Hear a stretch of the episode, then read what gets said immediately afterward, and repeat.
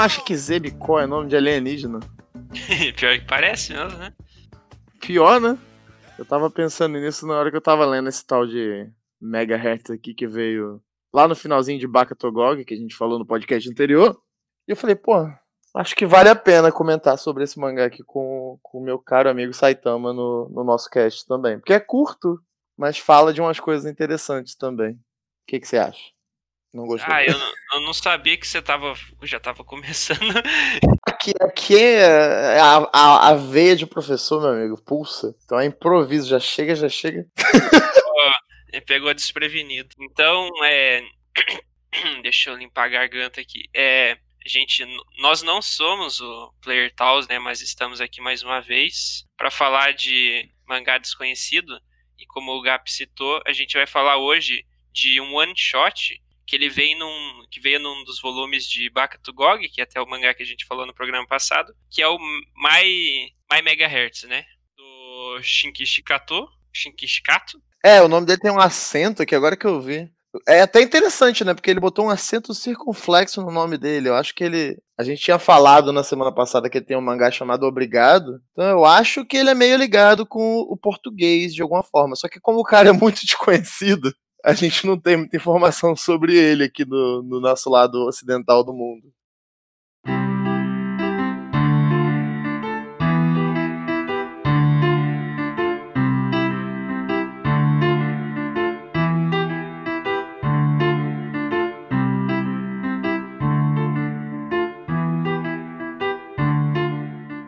É, antes de a gente começar, primeiramente, aí, Gabi, como é que você tá? Meu amigo Saitama, eu tô maravilhoso. Eu tô, eu tô sujo e cansado, mas tô bem. Graças a Deus ainda não inventaram um modo de transmitir cheiro por, por onda sonora, porque senão. Esse homem trabalhador passou o final de semana inteiro carpindo o quintal e arrumando a casa. Ainda sobra tempo pra falar pois de é, mangá, vida né? É difícil. Quase que não sobra, mas, mas a gente dá um jeito. Então, estamos aqui, como, como anunciado já, né? Para falar desse mangá one shot do, do nosso querido Shinkichi Kato. E como ele é um mangá one shot, a gente não vai, não vai fazer aviso de spoiler. O programa todo vai ser cheio de spoilers, então se vocês quiserem ler antes, é, fiquem à vontade. Provavelmente as pessoas Mas como ele é bem devem curto, ter lido já, porque o, o Megahertz ele tá no meio de Bakatugog na, na maioria dos, dos sites que tem disponíveis, né? O mangá, ele já tá lá porque ele veio no, é, ele veio compilado no, no, no final, acho que do volume 1, né? vo- volume 1, volume Então, 1. se a pessoa foi Isso. lendo em sequência, ela deve ter lido. Ele, ele, ele é depois do, do one shot do Isamu, Di- Diário de Isamu, tem também. Que é o do, do moço é, do esse eu capacete não lá. curti muito, não. E por que, que você curtiu My Megahertz, mas não, curti- não curtiu o de adição? O que, que você achou de My Megahertz que, que te atraiu, meu caro amigo Saitama? Porque esse one shot ele tange uma coisa que, que eu e que é uma, um tema recorrente nas minhas discussões com os meus chegados e com o Gap, inclusive, que é sobre você fazer o que você gosta, mas você não ter reconhecimento por fazer aquilo que você quer fazer. Você tem que acabar optando por aquilo que os outros querem que você faça. O protagonista, ele não é, não é explicado direito, mas ele é tipo um saxofonista por, por hobby, praticamente. Não sei se, ele, se é a profissão dele, porque o mangá não, não explicita isso. Mas ele toca saxofone na rua, né? Tipo, como um, um artista independente, ele, ele vai lá na rua, come- começa a tocar as canções dele, bota lá a caixinha para as pessoas jogarem os trocados e tal. Só que ele tem uma péssima recepção. As pessoas não gostam da música que ele toca. E, inclusive, um dos diálogos que é uma, uma senhora reclamando da música dele e ele falando: Poxa, eu só tava tocando, né? Eu quero transmitir os meus sentimentos através da música. E a mulher fala, a senhora reclama e fala: Poxa, mas que, Que papinho É, que né? Que, que papinho, papinho. é esse, cara? Não é assim que, que funciona, né? Então daí tem toda essa, essa questão, tipo, de é, você querer produzir algo dentro do, do fundo da sua alma, mas as pessoas não nem sempre é, conseguem compreender aquilo que você quer transmitir, né? Então, às vezes, você tem que acabar optando por deixar, tipo, as suas preferências, o seu gosto de lado, para atender a, a, a- necessidade da- das outras pessoas. É, eu, eu acho que hoje em dia isso tem ficado um pouco mais fácil.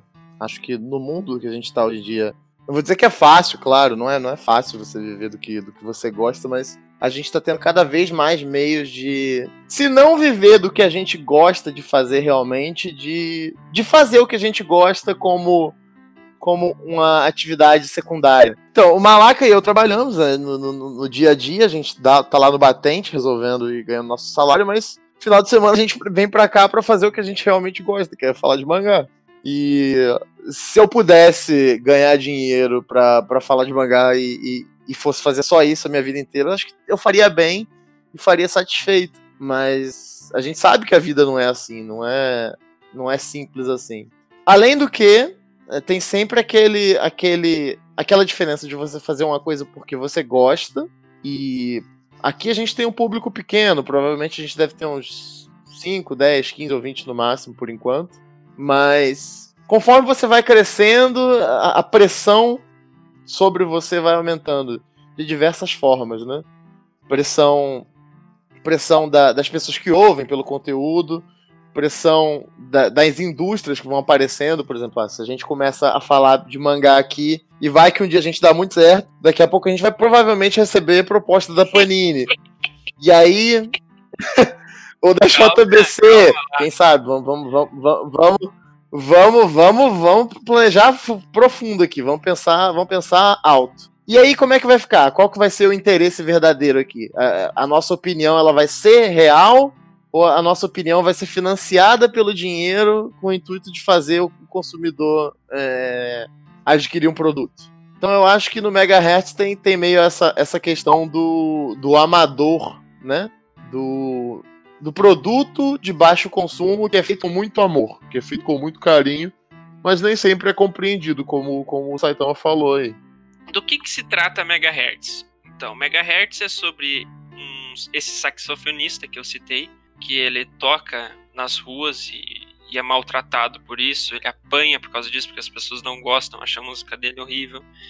E ele vai para casa, aonde ele mora sozinho com um papagaio dele chamado Paco, e ele começa a escutar uma, uma estação de rádio com um DJ maluco lá, e ele se sente muito bem escutando essa, esse, esse programa de rádio. É tipo é o lugar de conforto dele, né? inclusive é um dos tópicos que eu e o Cap a gente quer conversar. Então ele, ele pode estar tá tendo um dia de merda, mas ele vai para casa, ele começa a escutar essa rádio e para ele tá tudo bem, sabe? Ele se sente muito bem escutando as, as paradas que o DJ tem para contar, as músicas que ele toca e até que um dia ele tá, ele, ele chega em casa e ele vai ouvir a rádio. E ele tá num momento muito ruim, que tipo enfiaram a porrada nele, bem legal. Ele chega todo quebrado em casa. E aí quando ele toca, quando ele liga o rádio, ele ouve um poema. Um poema que ele acha muito bonito, que, tipo, retira o desânimo que ele tava para ele. Fala. inspira ele, né? Então, é. E ele acha que esse poema foi escrito por uma criança, porque é, uma, é um escrito de uma maneira muito inocente, né? Uma, uma, uma um fraseamento um pouco é, errôneo e tudo mais. E aí, ao, ao, ouvir esse poema, ele fica dotado de inspiração e, e, e entra num, num, transe de, de composição. E, e, consegue voltar, voltar a ter esperança na, na vida dele, assim. E aí ele decide, ele decide ir para, ele decide encontrar com esse, com esse radialista que é o, o Zebicó, ele decide, não, eu tenho que conhecer esse cara, porque esse cara é, é, quem me ajuda aqui nas horas de dificuldade, eu tenho que saber quem que é esse cara, eu tenho que saber onde é que ele é. E aí ele sai em busca do, do, do radialista para saber quem que ele é, pra descobrir. É, um dia, então ele tava tocando, né, como comumente ele fazia com o saxofone dele, ah, e não, não tinha ninguém nas ruas, né. Ele tava achando aquilo muito estranho, até que passa um carro de som, né, daqueles que fazem anúncios, dizendo que tinha um circo itinerante na cidade, e, os, e o leão desse circo tinha fugido, que era as pessoas ficarem em casa, né, se manterem seguras e tal. Ele entende, porra, por isso não tem ninguém nas ruas. Ele pega e vai correndo embora. Aí ele chega na casa dele, começa a escutar a rádio, como ele sempre faz, e ele percebe que o radialista cita no momento que tem um leão no quintal dele, né? Daí o radialista começa a falar que vai se aproximar do leão e tal. E o protagonista fica é, fica, tipo, apreensivo, né? Fica com medo, porra, o cara vai vai mexer com o leão, vai acontecer alguma coisa. Ele pega e vai atrás do cara, pega e sai correndo e, vai atrás do radialista. E daí, quando ele chega lá na, na, na, na sede da rádio, né, que tem uma, uma cena bem, bem legal, que é tá o radialista, tá uma moça e tá o leão deitado. E tá os dois, né? Tá o radialista e essa moça estranha ao redor do leão. Ele chega lá e ele descobre que o leão que havia fugido da, do circo era um leão muito velho já. Tipo, era um leão que já tava tão velho que já tava praticamente morrendo já. Então ele não tinha forças para praticamente para atacar ninguém nem fazer nada. E essa e aí que, que a história acho que chega no, no, no seu ápice. Que é, a história chega no, no ápice, né? E é quando ele chega e encontra esses, essas duas pessoas e leão. E aí ele vê com toda o, o radialista com toda a calma, né? É, ele, ele até tá fazendo barulho de, de leão pro, pro leão, tá fazendo tipo uns miadinhos assim, para confortar ele. E ele se aproxima, e quando ele se aproxima, o... eles começam a conversar e o leão meio que tem um, um momento final, um último suspiro, e vai embora. Ele finalmente falece. E quando ele falece, a gente tem um, um insight sobre a vida do leão, né? É, o leão que estava numa gaiola, ele, ele ouviu uma música tocando no rádio e, e mesmo estando todo velho e, e, e, cansado e muito fraco, ele arranjou forças, se sentiu novamente um, um, leão no auge da cidade e conseguiu fugir da, fugir da gaiola e foi andando em direção a esse som. E, e é interessante porque é esse som que atrai todo mundo, né? Atraiu a, atraiu a, a moça, atraiu o leão e atraiu o próprio protagonista para casa do radialista. E aí a gente tem um, uma visão do leão indo embora e ele vai embora num, num, num, num expresso megahertz, digamos assim. Ele sobe num trem que tem escrito assim, é MS 97,9 MHz, que é a faixa da rádio, né? Faixa de, de banda de, de transmissão. E ele sobe e vai embora, vai embora pro além.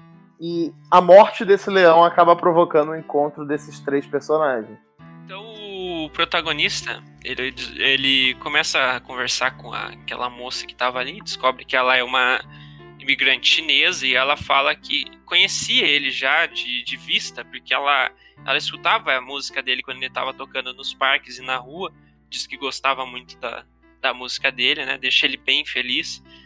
E ela revela que aquele poema que ele tinha ouvido, né, que o radialista Zebico tinha recitado, era ela que tinha escrito. Então ele meio que compreendeu um pouco da, da inocência daquele poema através da, do contato com ela, né? Ela se mostrou uma moça meio solitária, né? solitária. né? Uma, não sabia nem falar japonês direito, né? Ela não sabia nem se comunicar direito. É, a gente consegue perceber que ela, ela, ela é bem isolada, né? E assim que ela encontra com esses dois, com esses dois personagens e ela tem esse diálogo, ela já já pede para ser amiga deles assim de cara, porque provavelmente ela devia estar tá enfrentando uma solidão imensa.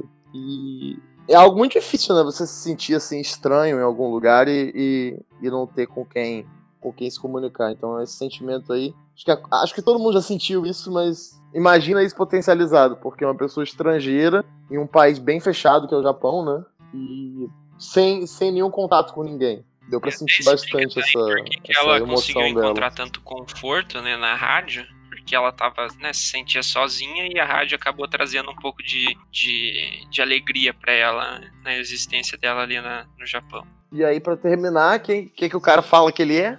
É, no último quadrinho é ele falando que é um que é um alien, né? É, aí a história acaba, fica no ar, né? Tipo, se realmente existia, como é que eu posso dizer, alguma magia por trás daquela estação, ou se era só, tipo, uma metáfora, né? Porque todo, todo mundo que escutava essa rádio, tanto o leão quanto a moça e o protagonista, era como se eles fossem, tipo, transportados para outro lugar, né? Como se eles fossem para para outro mundo, para outro planeta.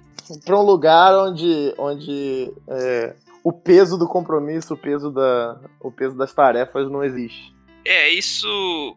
Esse, esse é um ponto interessante, porque é, ultimamente, principalmente na pandemia, né? Falando agora do, do, do, mundo real, por causa de toda essa merda rolando aí, é, todo mundo. Todo mundo não, né? Mas falando por mim, pelo menos por, por algumas pessoas, a gente sente essa necessidade de achar um lugar para ser tipo uma, um lugar de conforto, né? Para ser tipo um, um escape, alguma coisa que você possa se, se entregar, consumir e esquecer de todo o resto, né?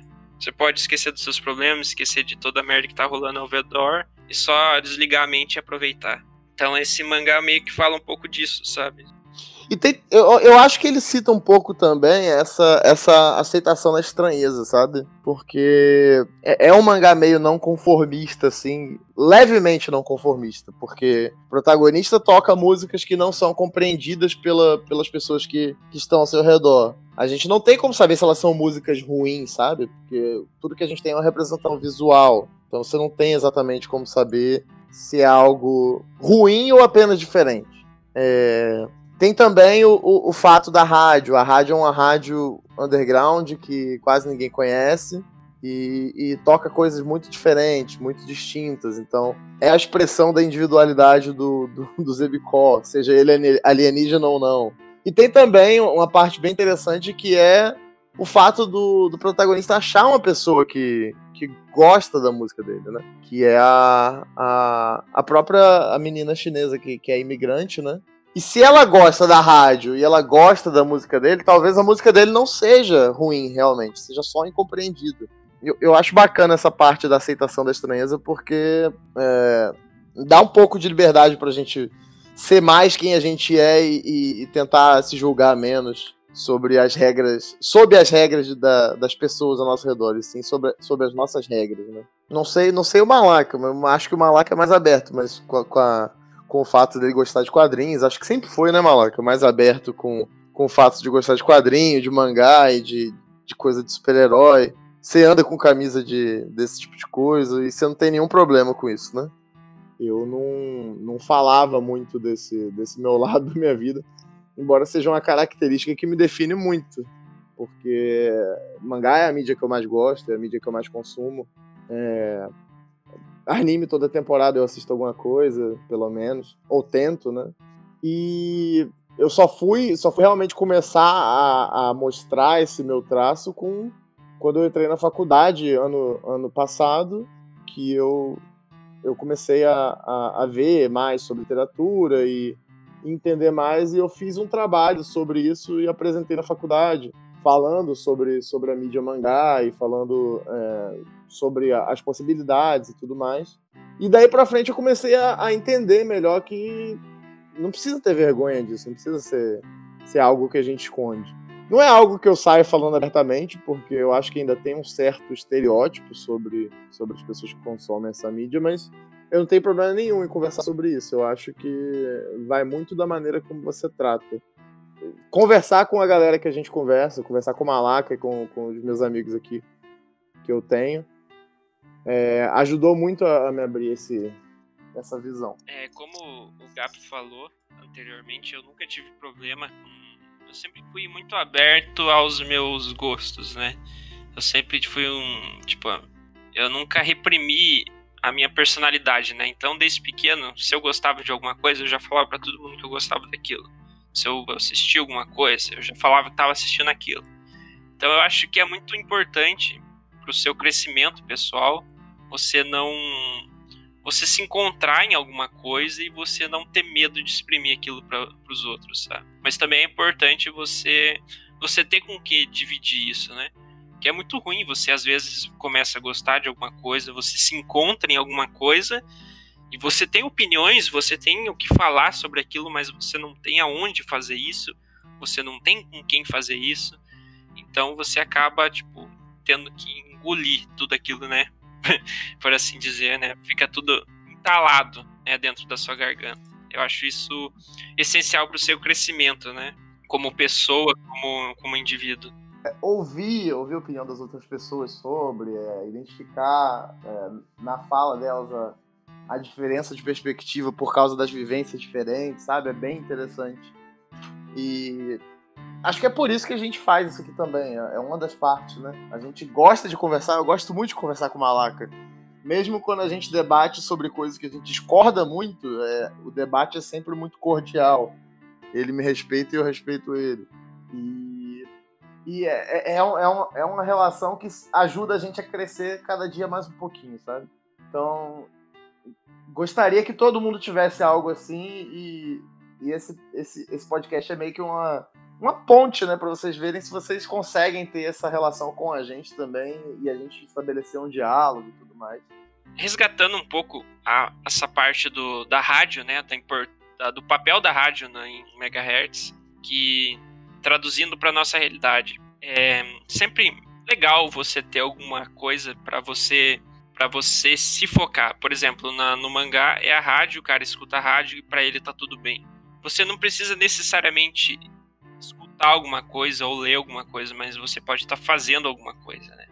É, é sempre terapê, é, terapêutico você ter alguma coisa para você descontar, não sei se esse é o termo certo, descontar, mas sei lá, para você para você conseguir diluir suas, suas amarguras, diluir sua, sua raiva, né, do cotidiano, diluir suas frustrações e você conseguir produzir ou fazer alguma coisa de interessante, né?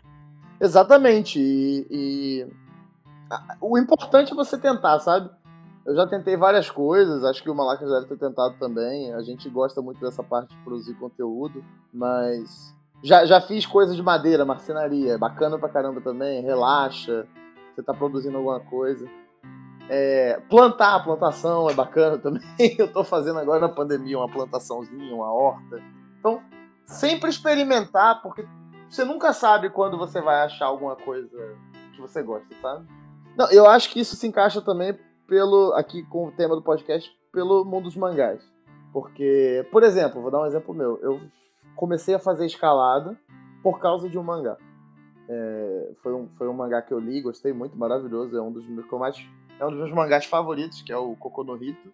E eu, eu tive a vontade de experimentar o que é a escalada. E assim que eu experimentei, eu falei, caramba, isso aqui é. Esse é o esporte que eu quero fazer daqui pra frente, sabe? E eu só não tô. Só não tô fazendo realmente por causa da, da condição atual, porque senão eu tava praticando até agora. É uma coisa que me ajudou a me encontrar, sabe? Você, já, você tem experiência assim também? Com, com alguma obra que te ajudou a se encontrar, Malan? Por enquanto, não. Por enquanto, não. Mas é, alguns mangás me despertaram interesse em algumas áreas, né? Como eu já, eu já escrevi no nosso blog lá no Space Dantes, texto sobre a minha experiência com a Shield 21, que eu não, não dava a mínima para futebol americano, por exemplo. Mas depois que eu li o mangá, eu passei a, a gostar e respeitar mais o esporte. Então, mas assim, mas sim, é, tem algumas coisas às vezes que eu leio e fico, poxa vida, me, me desperta um interesse ou, sabe, me inspira a querer fazer alguma coisa diferente, mas ainda não consegui colocar nada em prática assim. Mas sim, mas isso daí sempre tá passando pela minha cabeça. Mangá é uma coisa que não só te inspira, né, tem, tem bons valores, né, te inspira a ser uma, uma, uma boa pessoa. Às vezes você vê uma, uma lição de moral legal mas também te inspira a, a, te desperta interesse em várias coisas, né? Tem mangá de tudo que é tipo, cara, mangá sobre artes, mangá sobre esportes, mangá sobre aventura. É, é muito difícil você ler alguma coisa e não pensar, poxa vida, isso daí é legal, queria fazer isso também. É, nem tudo é sobre viagens espaciais ou batalhas intergalácticas, são coisas né, que fogem da nossa realidade, da nossa compreensão. Tem, que nem você falou, Cocô no Rito, é, que é de escalada, tem Shield 21, que é, que é um sobre esporte, que é sobre né, futebol americano, que é uma coisa que você pode praticar, você pode comprar uma bola, você pode reunir uma galera e sair jogar. Tem, sei lá, Slandunk, né? O que que olha a influência que Slandunk teve na sociedade japonesa, né, no esporte, no, no, basquete. Então, mangá sempre, né, não só mangá, mas filmes e música, arte, né? Toda arte sempre acaba, ela sempre tem esse papel, né, inspirador. Então, é difícil, né? Você consumir tanta coisa, você ler tanta coisa, escutar tanta coisa, assistir tanta coisa e dizer que não se sente tentado a praticar ou fazer alguma coisa, né? E, e para quem é mais calminho, tem também é, é Ginosagi, aquele mangá da autora de Fullmetal, que é sobre vida no campo, fazendinha. Então, quem sabe, quem sabe você não vai descobrir que você quer morar no campo lendo um mangá? Não sei. A gente nunca sabe, a vida é misteriosa. É, então, eu, eu acho que tem um pouco também lá pro finalzinho do mangá, quando o, o leão morre, tem um pouco dessa temática da, da aceitação da, da morte, aceitação da finitude da, da vida da gente, né? Que a gente acaba não pensando no cotidiano, é, embora agora eu acho que a gente tenha pensado, tenha tido um exercício de sobrevivência nesses últimos meses e pensado um pouco mais, mas muita gente já já está desconsiderando esse medo, já está já tá andando na rua como se não tivesse nada acontecendo, que eu acho que é, é, é um pouco lamentável. Mas esse medo da morte, esse medo da, da nossa da nossa do fim da nossa existência, né? Eu acho que quando, quando esse momento acontece no mangá, meio que tem uma tem uma, uma diferença entre antes e depois, né? Tem aquele ritual do ritual solene do do fim da, da vida. E aí o Zebicó bota pra tocar uma sinfonia de bar no fundo, né? E aí ele fala uma frase bem interessante, né? É, não tem nada para se preocupar, não. A gente conseguiu nascer tranquilamente, então a gente vai conseguir morrer bem também. E aí eu acho que eles param para pensar um pouco nessa, nesse prospecto da, da morte futura, sabe? E é algo que a gente não pensa com tanta frequência assim, porque é, não, não dá para pensar todo dia, nossa, eu vou morrer, nossa, eu vou morrer, nossa, eu vou morrer.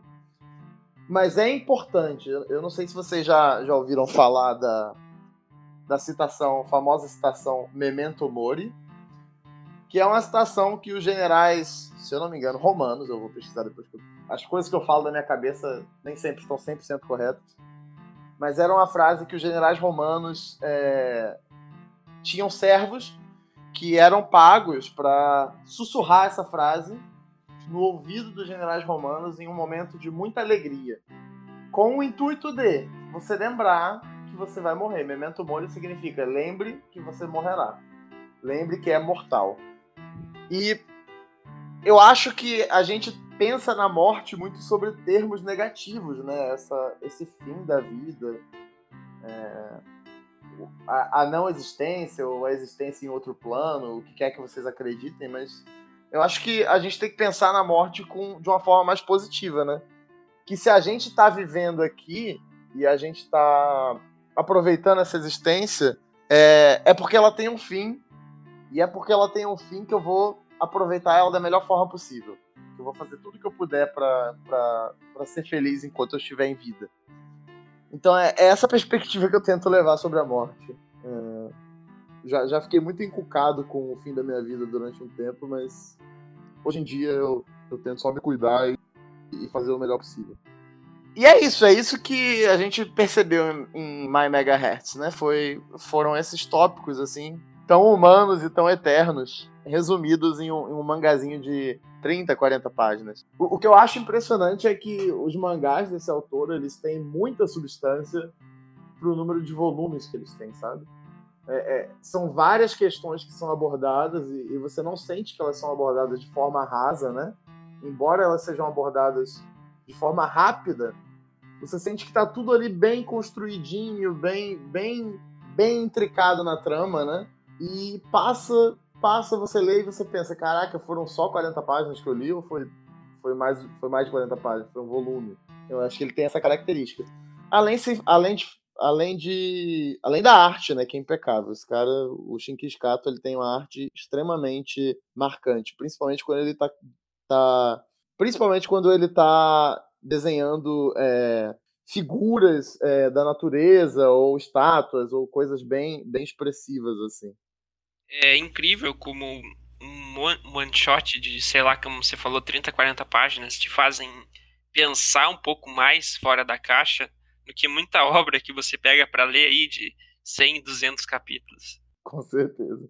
É, é esse o apelo que a gente quer trazer, né? As, as obras curtas que, que tem bastante conteúdo e substância para cá. Viva o mangá! Então, pessoal, esse foi o papo de hoje. Papo sobre My Megahertz, esse one shot do Shinkichi Kato. É, foi um papo bem mais curto, né? É, porque a gente não, também não queria se estender muito. E espero que vocês tenham gostado e leiam. Leiam porque é uma, uma leitura pertinente aí. É um mangazinho bem legal, arte legal, para te fazer pensar um, um pouquinho, né? Para masturbar a sua mente e te fazer gozar várias ideias.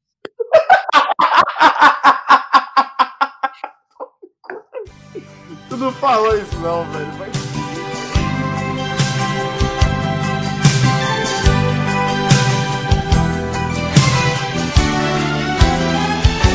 Amigo locutor, eu peço por favor.